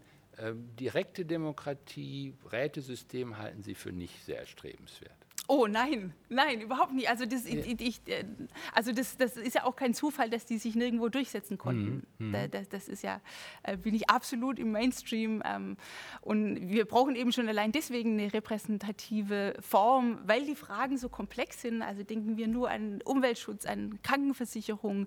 Ähm, das, das, ist, das kann, können einzelne Menschen gar nicht, in, vielleicht kann man eine Frage, zwei Fragen sich noch einarbeiten. Aber es ist natürlich sinnvoll, dass die Abgeordneten behandeln zu lassen, die sich dann aber natürlich immer den Rat, ähm, die Expertise dazu holen. Das ist auch wichtig. Also Lobby, Lobbyismus, muss man ja auch sagen, ähm, muss man ja auch von der Seite sehen, dass da, dass da zum Teil Expertentum dazukommt. Also da, es gibt diese zwei Seiten, diese ja. problematische, ja. aber es gibt eben auch, also zum Lobby, um, äh, Lobbyismus können auch Gewerkschaften und, und Kirchen betreiben und mhm. die bessere Absichten haben, würde ich mal sagen, als ähm, manche Autofirmen, die eben äh, keine Rücksicht nehmen wollen auf Umweltschutzgesetze. Es gibt aber doch gerade in, den, in der Debatte über die parlamentarische Demokratie, die repräsentative parlamentarische Demokratie, die Sie gerade verteidigt haben, gibt es ja die Debatte, wie findet man denn nun die Repräsentanten? Und dann gibt es ja Leute, die sagen, na los wäre vielleicht viel besser. Als, ja. dieser, als dieser komische Demokrat, sogenannte demokratische Wettbewerb, der so sowieso durch Geld immer mediatisiert ist. Ja, ich finde das sehr, sehr klug. Ich finde, dass da wirklich kluge Überlegungen dabei sind. Es gibt, ja. dahinter steckt ja auch die Überlegung, to run for an office is ja. not the same as to run an office. Ja, also das ist, man braucht völlig andere Begabung, um einen Wahlkampf zu gewinnen, als mhm. dann das Amt zu führen. Mhm. Ähm, ich denke, bei manchen Ämtern ist das wirklich sinnvoll. Also die, auch hier wieder, die, es tut mir leid, dass ich heute so viel die USA bashe. Eigentlich finde ich das Land ganz toll. Und ich hoffe, ich glaube, die allermeisten finden das eher gut. Ich sage nachher mal was Positives zu den USA. Also nur drauf los. genau, also das, dort werden ja auch Richter gewählt und so weiter. Also da sieht man auch, ähm, wo, wo, die, wo die Grenzen dann der direkten Demokratie sind. Und mhm. ich würde auch sagen, eine liberale Demokratie braucht zum Beispiel eine starke Bürokratie. Mhm. Sie braucht diese vielbeschimpften Technokraten. Ähm, äh, da, daran mangelt es ganz, ganz stark in, in den USA. Und ähm, insofern äh, würde ich sagen, in, in mancherlei Hinsicht, in, für manche Ämter wäre das vielleicht gar nicht schlecht, mit, mit einem Losverfahren zu arbeiten. Aber nicht für ein Bundeskanzleramt zum Beispiel. Ich meine, man kann doch mal sagen, wir nehmen so 20 Leute, die, äh, gut, da könnte natürlich Christian Lindner rauskommen. Klar, das ist natürlich dann äh, schwierig für manche. Also, ja, das stimmt. Auch sagen Sie das? Na gut. Ähm, nein, aber äh, es ist ja diese, also wenn Sie sagen ja zu Recht, um einen Wahlkampf zu gewinnen, ich meine, wir alle haben sofort das Gegenbeispiel vor Augen. Angela Merkel hat sich als eine relativ gute Wahlkämpferin entpuppt und es ist überhaupt keine Frage, dass die sich die könnte jedes Weltunternehmen führen. Ne? Ja, aber Angela Merkel ist eben auch ein sehr gutes Beispiel dafür, wenn sie als Direktkandidatin aufgetreten wäre. Ja. Wahrscheinlich hätte die verloren. Also das ah, okay. war doch, ja. die ähm, Weiblichkeit, würde ich sagen, wirkt immer noch sehr stark legitimierend in der Politik. Das, mhm. das war früher ganz, ganz extrem. Das war, deswegen war es auch undenkbar, dass Frauen wählen und so weiter. Äh, ich finde, dass es immer noch ein sehr starkes Moment hat. Für mich steht auch ganz außer Frage, dass Hillary, Hillary Clinton auch ein, ein Geschlechterproblem gewesen ist, dass die Gesellschaft einfach nicht bereit Für war. Für mich auch keine Frage. Ja, also ja. man war, hat ihr die irrsinnigsten Dinge vorgeworfen, die man niemals einem Mann vorwerfen ja. würde, von Karriere, Geilheit bis ähm, sie sagt zu oft ich oder sagt nicht ich und so weiter. Ähm, äh, also da, ähm, Angela Merkel steht dafür, dass es ähm, gut ist, wenn wir solche Positionen nicht direkt wählen. Also ich denke, das ist ein, ein Problem, das wir in den USA haben, dass jemand wie Trump A, oder der Präsident direkt gewählt wird und dann auch noch diese merkwürdigen Primaries. Mhm. Und all das sind Elemente direkter Demokratie, die ähm, einem System nicht gut tun. Mhm. Das ist, ähm, ich finde das sinnvoll, dass Parteien für sich überlegen, ähm, äh, wer, soll, wer soll ins Rennen gehen? Auch, ich finde, der, was wir in der SPD gesehen haben, war auch ziemlich katastrophal, diese, mhm. die, die Befragung der Basis. Ähm, und und die, die können das am besten einschätzen, denke ich. In der Basis hat man oft viel radikalere Strömungen, als in der Gesamtbevölkerung ist. Ähm, also da erstmal nochmal mein Plädoyer, bevor ich dann zu dem, zu dem Losverfahren komme, äh, mhm. für, für ähm, weniger direkte Demokratie. Aber das Losverfahren, denke ich, wäre, ähm, es gibt bestimmt, es gibt ja zum Beispiel die Überlegung, Hubertus Buchstein und Michael Hein haben das stark gemacht, die zwei Politikwissenschaftler, dass man eine dritte Kammer einrichtet, mhm. die per Losverfahren bestimmt mhm. wird. Das gibt es ja manchmal, in, in Irland gibt es auch zum Teil, dass man da sozusagen so ein Beratungsgremium hat. Ähm, warum nicht? Also ich, ich finde immer unser Parlament äh, gut und ausreichend, aber ich finde es jetzt auch nicht, ähm, äh, vielleicht kann man in diese Richtung weiterdenken. Was würden Sie sagen? Ich bin da völlig dagegen. Also ich halte davon. Das war eine Idee in der griechischen Demokratie, wo sowieso klar war, wer zur Wahl stand. Und dann konnte man sagen, naja, das macht nichts, ob nun derjenige und derjenige wird. Natürlich hat jeder gehofft, dass, wenn es den Sokrates gegeben hat, hätte, hat dann der hoffentlich nicht, auf den wird ja. nicht das losfallen, den mochte man ja nicht, weil er einen immer so blöde Fragen gestellt hat. Ähm, nee, nee, ich bin da ganz und gar dagegen, weil ich finde, äh, dass ähm, es auch eine, das ist auch ein Element. Also ich bin vielleicht da wirklich jemand, der für repräsentative Demokratie ganz tief ist, weil ich möchte gerne jemandem vertrauen können. Ich wähle doch nicht eine Partei, weil ich alles richtig für alles richtig für richtig halte, was die ähm, sagt, sondern weil sie meiner alltagsmoralischen Grundvorstellung mhm. entspricht. Ja, ja, Vertrauen. Also es gibt ja Vertrauen. Ja, ja. Es gibt eine Korrespondenz zwischen alltagsmoralischen Auffassung und der Wahl der Partei, die ich wähle. Und genau da ist vielleicht heute ein Problem, weil, und das vielleicht ähm, eine der letzten, lassen wir noch mal gucken, Los hatten wir, Lobbyismus hatten Aber beim wir. Los muss ich noch kurz hinzufügen. Aber hier war einer, der ist sehr für äh, Christian Lindner. Auch nicht schlecht, ja. Okay. Ähm, also Sie sagen schon, die Ergänzung durch direkte Elemente sollte man nicht zu weit treiben. Das war auch noch eine Frage. Ne? Verstehe genau. ich Sie doch richtig? Bei, beim Los muss ich noch ganz kurz zu, zu, zur Rettung des Losverfahrens sagen, man kann ja durchaus auch einen gewissen Pool schon machen. Also mhm. dass, dass sich die Menschen melden, die dieses Amt haben wollen. Ja. Also man lost ja nicht unbedingt aus allen heraus. Oder Sie nee, haben nee, gesagt, klar. Kanzleramt äh, von irgendwie 20 ja. Okay, gut. Ähm, ich, ich finde nur einen Punkt müssen wir vielleicht äh, zum Schluss noch ein bisschen ins Auge fassen. Das ist das Problem der Parteien. Also die repräsentative Demokratie lebt aus der aus meiner Ansicht nach aus der Konzeption der Parteien, die quasi in ihrer innerparteilichen Auseinandersetzung quasi die wahlfähigen Vorschläge vorbereiten. Und die Parteien, wir haben früher gesagt Volksparteien, die sollen aus der Gesellschaft heraus die Impulse aufgreifen und sagen, da müssen wir jetzt irgendwas machen. Also was weiß ich, dass man am Ende der 70er Jahre irgendwie dachte, das geht mit dem Helmut Schmidt so nicht weiter. Das ist die reine Depression dieser Art von Makrokeynesianismus, der führt, führt zu mehr Arbeitslosigkeit. Und alle sagen, für den Sockel man, wissen ja heute junge Menschen gar nicht mehr. Es gab Sockelarbeitslosigkeit, gibt es ja heute gar nicht mehr. Wo man sagte, na, das sind vielleicht 7 Prozent, kann aber sein, das ist 15 Prozent, muss man hinnehmen.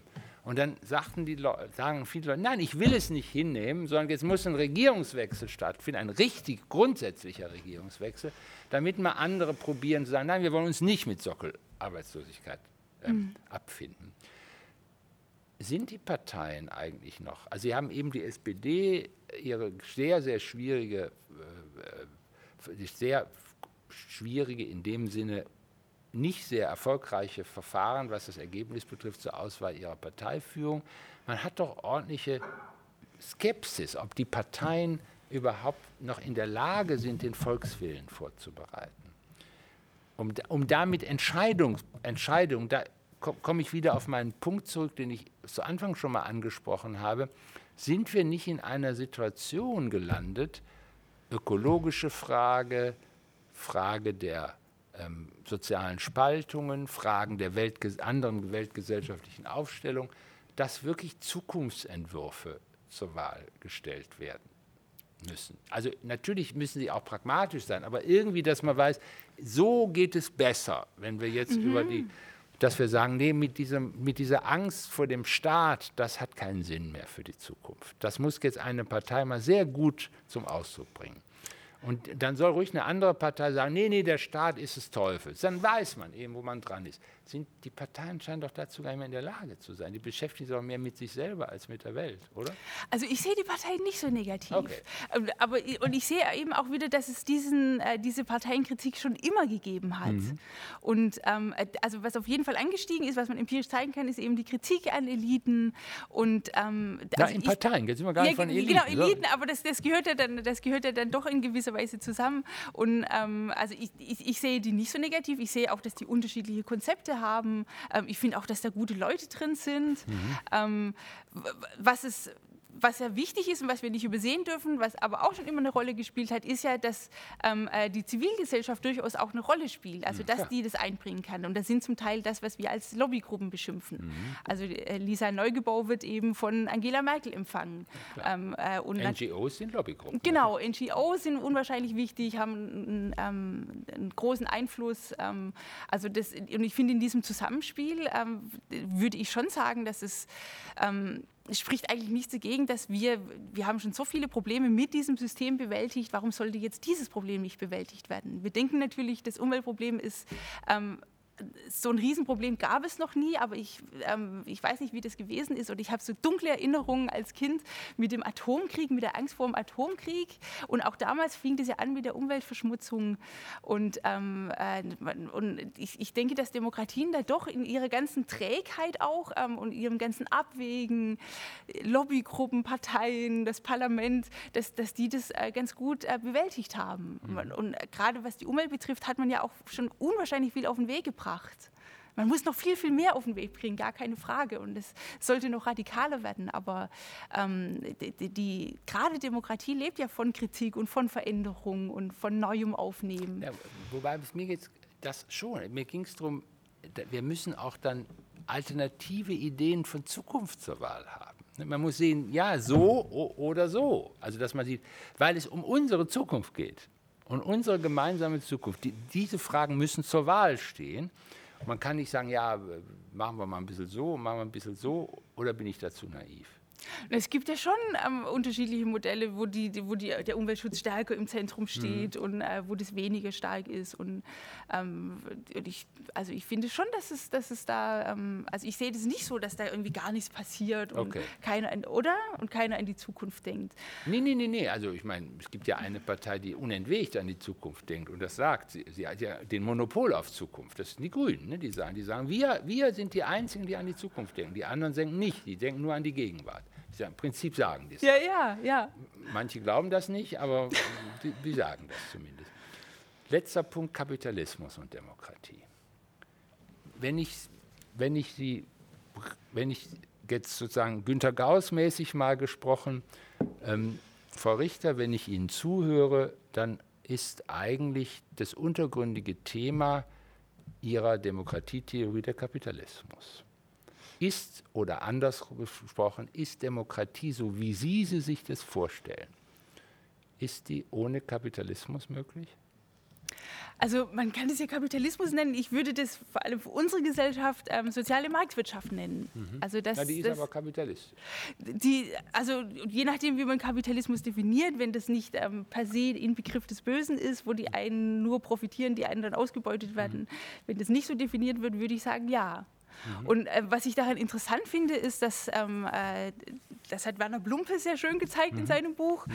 äh, dass, der, dass, im 19. Jahrhundert, ich, komme wieder auf diese Zeit zurück, ähm, mit der Industrialisierung eben die Menschen wirklich unwahrscheinlich ausgebeutet werden. Also das, mhm. da gibt es auch gar nichts schön zu reden. Das ist ähm, äh, nicht umsonst ist dann äh, das kommunistische Manifest wahnsinnig stark, das, das eben wirklich beschreibt, was hier losgeht. Die alten äh, Strukturen werden eingerissen, ähm, äh, die, die, die Waren sind wie die Kanonen, äh, die, die alles Alte zerstören.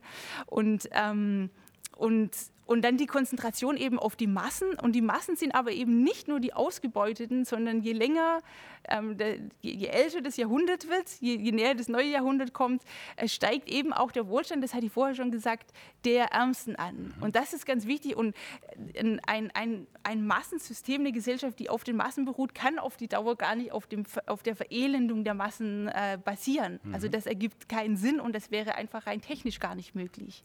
Und ähm, äh, völlig un unmoralisch gesehen, der, der, der Kapitalismus war sozusagen nicht nur auf die Arbeiterinnen und Arbeiter angewiesen, sondern er war eben auch auf den, auf den Massenkonsum angewiesen.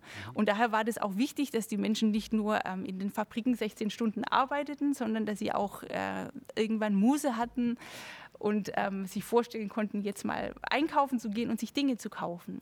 Und dann kam hinzu, dass ähm, viele der Gegenstände, die bisher Luxusartikel waren, äh, plötzlich für die Massen zugänglich sind. Zum Beispiel sowas wie Seife. Das mhm. passiert auch um 1900. Und das ist wahnsinnig wichtig. Die, eine bessere Hygiene, die Lebenserwartung steigt massiv an, die Kindersterblichkeit sinkt. Die Menschen können, auch das hatte ich vorher angedeutet, können nun ein Leben in Würde, Würde führen, viel, mhm. viel mehr als früher. Also sie, sie, ähm, äh, die Kleidung Kleidung wird besser. Viele haben jetzt auch, auch bei, bei den ärmeren Schichten eine Sonntagskleidung an. Man muss nicht mehr, wenn man übers Land geht, den, den Mantel des Nachbarn ausleihen, sondern hat womöglich einen eigenen äh, Mantel im Winter.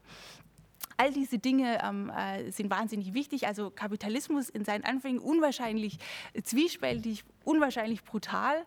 Und da finde ich eben ganz wichtig, ähm, wahrscheinlich auch typisch kontinentaleuropäisch, es war total wichtig, dass der Staat regulierend eingegriffen hat. Mhm. Also all diese Segnungen, die ich da genannt habe, wie Arbeitsschutzbeschränkung, ähm, musste ganz massiv durchgesetzt werden gegen die Wirtschaft. Wobei auch da interessant ist, auch hier sollte man nicht zu vulgär marxistisch schwarz-weiß denken. Es gab immer auch ähm, Eliten, ähm, äh, Firmeneigner, die, äh, die, sich, die sich sozial engagiert haben. Zum Beispiel das ähm, berühmte Gesetz gegen Kinderarbeit, das in Preußen 1834 eingeführt wurde schon, äh, wurde von einem Fabrikanten sehr stark initiiert, der das eben für ein unwahrscheinliches Unrecht hielt, dass die Kinder ähm, äh, da stundenlang arbeiten und unter schrecklichsten Verhältnissen leben. Also Kapitalismus hat sozusagen, bietet irrsinnige Ressourcen und muss eben, also das ist ja keine originelle Meinung, mhm. sondern muss einfach sehr, sehr stark staatlich ähm, reguliert werden, damit er tatsächlich allen zugutekommt. Also, hier, ja. allerletztes Wort, hier auch eben natürlich ganz, ganz wichtig, ähm, die, die Arbeiterbewegung, mhm. also die das, ähm, äh, die, die wesentlich dazu beigetragen hat. Und ähm, im Kaiserreich waren die nicht, die haben nicht die Regierung gestellt, bekanntermaßen, aber die waren eine unwahrscheinlich starke Macht. Die haben das Parlament sehr, sehr stark äh, mitbestimmt und haben eben ähm, immer wieder in den Argumenten, auch bei Konservativen taucht auf, äh, wir müssen das und das machen, ähm, um eben ähm, äh, um, um für Ruhe zu sorgen, damit hier nicht das ganze Fass explodiert. Also Werner Plumpe ist ja so ein halbierter Marx, weil er sagt, ja genau, also wie Marx, das ist die ungeheure Leistung des Kapitalismus, dass er erschwingliche Waren zu mittlerer Qualität für die Mehrheit der Bevölkerung bereitstellt, was vorher nie, nicht gab. Ja. Das ist ein unglaublicher, da würde Marx sagen, prima, aber dann kommt noch was anderes. Also in ihrem Denken kommt nichts anderes mehr. Es kommt, keine, es kommt nichts nach dem Kapitalismus, wenn ich Sie richtig verstanden habe, und es kommt auch nichts nach der Demokratie. Oder bleiben, bleiben wir mal, lassen wir den Kapitalismus mal wieder eingeklammert. Aber Sie sagen, nach der Demokratie kann nur die Demokratie folgen. Ist das richtig? Also ich muss ja glücklicherweise als Historikerin äh, also okay, keine gut. Zukunftsaussagen Na, machen. Es gibt so einen Israeli, der gerne den, für die Zukunft was sagt, sehr erfolgreich. Ja, das stimmt, ja. das stimmt, das ist ja. auch sehr klug. Ja. Nee, ich, ich denke nur, also was, was wir eben aus, ich denke, Menschen lernen aus der Geschichte, das ist ganz offensichtlich. Allein mhm. Europa zeigt, dass wir aus der Geschichte lernen und auch wenn mal etwas in der Krise ist, wie die EU, heißt es noch mhm. lange nicht, dass sie zu Ende ist. Ähm, also Menschen lernen aus der Geschichte und was wir in der Geschichte sehen können, ist eben, dass es Strukturen gibt, die für Demokratie günstiger sind und, und und äh, Verhältnisse, die für Demokratie schlechter sind. Ja. Und ich würde aktuell nicht sagen, dass es jetzt alles darauf hinläuft, dass die Demokratie untergeht. Also das, das würde ich sozusagen als Zukunftsvision äh, allenfalls maximal anbieten können. Also das, es spricht nicht sehr viel dafür, dass die Demokratie untergeht, wenn wir uns ähm, das ansehen, was historisch Demokratien befördert oder äh, geschädigt hat. Ich fand, ähm, ich habe äh, heute noch für die Veranstaltung ähm, nachgelesen, einen Artikel, den Sie in der Taz geschrieben haben zum ähm, Schloss. Und was ich sehr interessant fand, ist Ihre freundliche Haltung zum Ungeschick. Dass Sie sagen, ja, die, das Schloss ist eine ziemlich ungeschickte Veranstaltung, aber es ist ein bisschen wie die Demokratie die, der auch ein gewisses Ungeschick zu eigen ist. Sie ist nicht, vielleicht nur manchmal elegant, aber oft nicht sonderlich so von Arbeitskompromissen bestimmt und die sind nicht besonders sexy. Und, aber braucht es nicht manchmal auch so Leute wie Roosevelt und Leute, mein Gott, wie Willy Brandt Obama. Oder, oder Obama, die sagen, es ist auch für jeden Einzelnen eine Entscheidung, ob er für die Demokratie ist oder gegen die Demokratie ist. Also Sie, man kann sich das ja alles anhören, was Sie gesagt haben, und sagen, ich bin aber gegen die Demokratie. Dann würden wir doch sagen als Demokraten, na klar kann man gegen die Demokratie sein, kein Problem. Solange du da nicht Leute irgendwie den Hals umdrehst oder so, weil die für die Demokratie ist, alles in Ordnung. Ähm, aber braucht es nicht manchmal so Bekräftigungen der Demokratie, weil sie wirklich vielleicht viele, viele, die für diese Figuren stehen im repräsentativen Sinne, man doch irgendwie den Eindruck, die glauben gar nicht mehr an die Demokratie, dass viele Repräsentanten der Demokratie gar nicht mehr an die Demokratie glauben? So weit würde ich nicht gehen. Mhm. Das, das, wollte ich vorhin auch noch sagen, dass die 90 Prozent oder über 90 Prozent der Menschen ähm, halten Demokratie für die beste. Nee, ich, ich meine, also genau, das ist total, also das finde ich ganz, ganz wichtig. Das, ja. die, die Mehrheit der Menschen, auch weltweit übrigens, eine ja. große Mehrheit, ja. äh, der, der glaubt an die Demokratie. Ja, aber die, immer die Frage, was für eine Demokratie? Genau, was für eine Demokratie. Und ähm, äh, also auf jeden Fall ist es großartig, wenn, solche, wenn es solche Figuren gibt. Mhm. Ähm, aber ich glaube tatsächlich, dass Demokratien das nicht brauchen. Ah, also okay. das, und man muss auch sehen, diese Figuren haben ja immer wahnsinnig äh, die Gesellschaft gespalten. Ja, also stimmt, das, stimmt, das, stimmt. Was jetzt überhaupt nicht gegen die Figuren spricht, also dass Obama die Gesellschaft gespalten hat, hat gezeigt, dass es einen irrsinnigen Rassismus gibt. Der war mhm. schon vorher da und dann ja. wurde er politisiert. Ähm, was ich für Demokratien auch immer wichtig finde, ist eben genau das, was Sie sagen. Es ist ähm, es ist unsexy und es ist auch echt okay, wenn Leute sich nicht für Politik interessieren. Das war für mhm. mich ein ganz schwerer Lernprozess, weil ich das vollkommen unvorstellbar und auch ein bisschen unverantwortlich finde.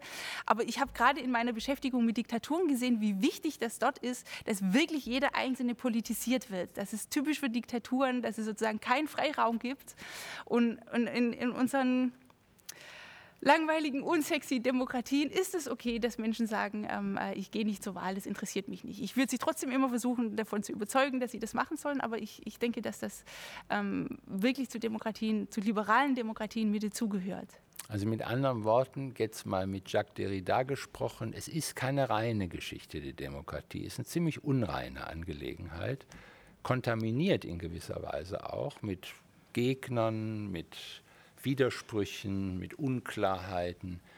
Und äh, vielleicht ist ja das, ja, worauf kann man da jetzt eigentlich hoffen? Na gut, dann müssten wir vielleicht nochmal ein neues Kapitel aufmachen, das machen wir jetzt nicht, nämlich das Verhältnis von Demokratie und Religion. Es gibt ja den Begriff der Bürgerreligion, der Zivilreligion. Interessanterweise gibt es den, gerade aus ja. den USA. Und heute wissen auch noch viele, was das ist. Aber es zeigt, dass auch Demokratie von irgendeinem Überschuss leben, irgendeine Art von Glauben oder ich weiß nicht, irgendwie sowas in der Art. Und das ist wahrscheinlich sehr, sehr schwer darüber zu reden, weil man da schnell andere in so eine komische Ecke drängt. Du glaubst ja nicht richtig an die Demokratie, aber ich glaube richtig dran.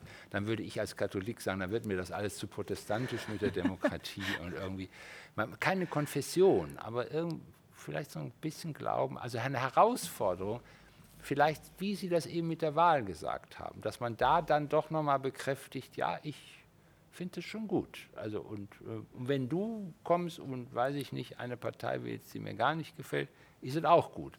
Hauptsache, du bist da. Vielleicht ist das ein schönes, oder? Ja, sehr schön. Schönes ja. Schlusswort für heute. Ja, ein bisschen die Erwartungen und das Pathos dämpfen mhm. und dann ähm, sieht es schon gar nicht mehr so schlimm aus, denke ich, mit der Demokratie. Also Geschichten vom Ende für die Demokratie. Also beim letzten Mal mit der Welt waren wir uns nicht so sicher, ob die nicht doch zu Ende geht. Heute jedenfalls die Demokratie, mit der wir alle aufgewachsen sind, das ist eine parlamentarische Demokratie, das ist eine Parteiendemokratie. Hedwig Richter sagt, habt ein bisschen Erbarmen und nicht nur mit den anderen, sondern mit euch selber auch. Wir sind ja alle Staatsbürgerinnen und Staatsbürger und äh, dass die Bös, das Böse, was man den anderen unterstellt, ähm, unterstellt man vielleicht gerade sich selber. Ich hoffe, es war ganz nett für Sie. Ich, wir, wir beide freuen uns, dass Sie da gewesen sind und ähm, wie sagt man, ich, wir wissen nicht, ob die nächste, die, die, die, nächste Ausgabe geht über das Ende der Kunst. Ähm, vielleicht sind wir dann wieder hier unter Anwesenheitsbedingungen da, ist aber nicht sicher, sonst machen wir es wieder so. Also ich glaube, wir beide haben das Gefühl, es geht eigentlich ganz gut. Ne? Ja. Ne? Und es ist auch ganz schön, das hier in diesem leeren Theater zu machen. Also in diesem Sinne, schönen Abend und vielleicht in einem Monat. Ne, ist gar kein Monat mehr. Also beim nächsten, ich weiß ehrlich, ehrlich gesagt den Termin jetzt nicht. Jedenfalls können Sie leicht aus dem Netz herausfinden. Sehen wir uns vielleicht wieder. Tschüss. Tschüss.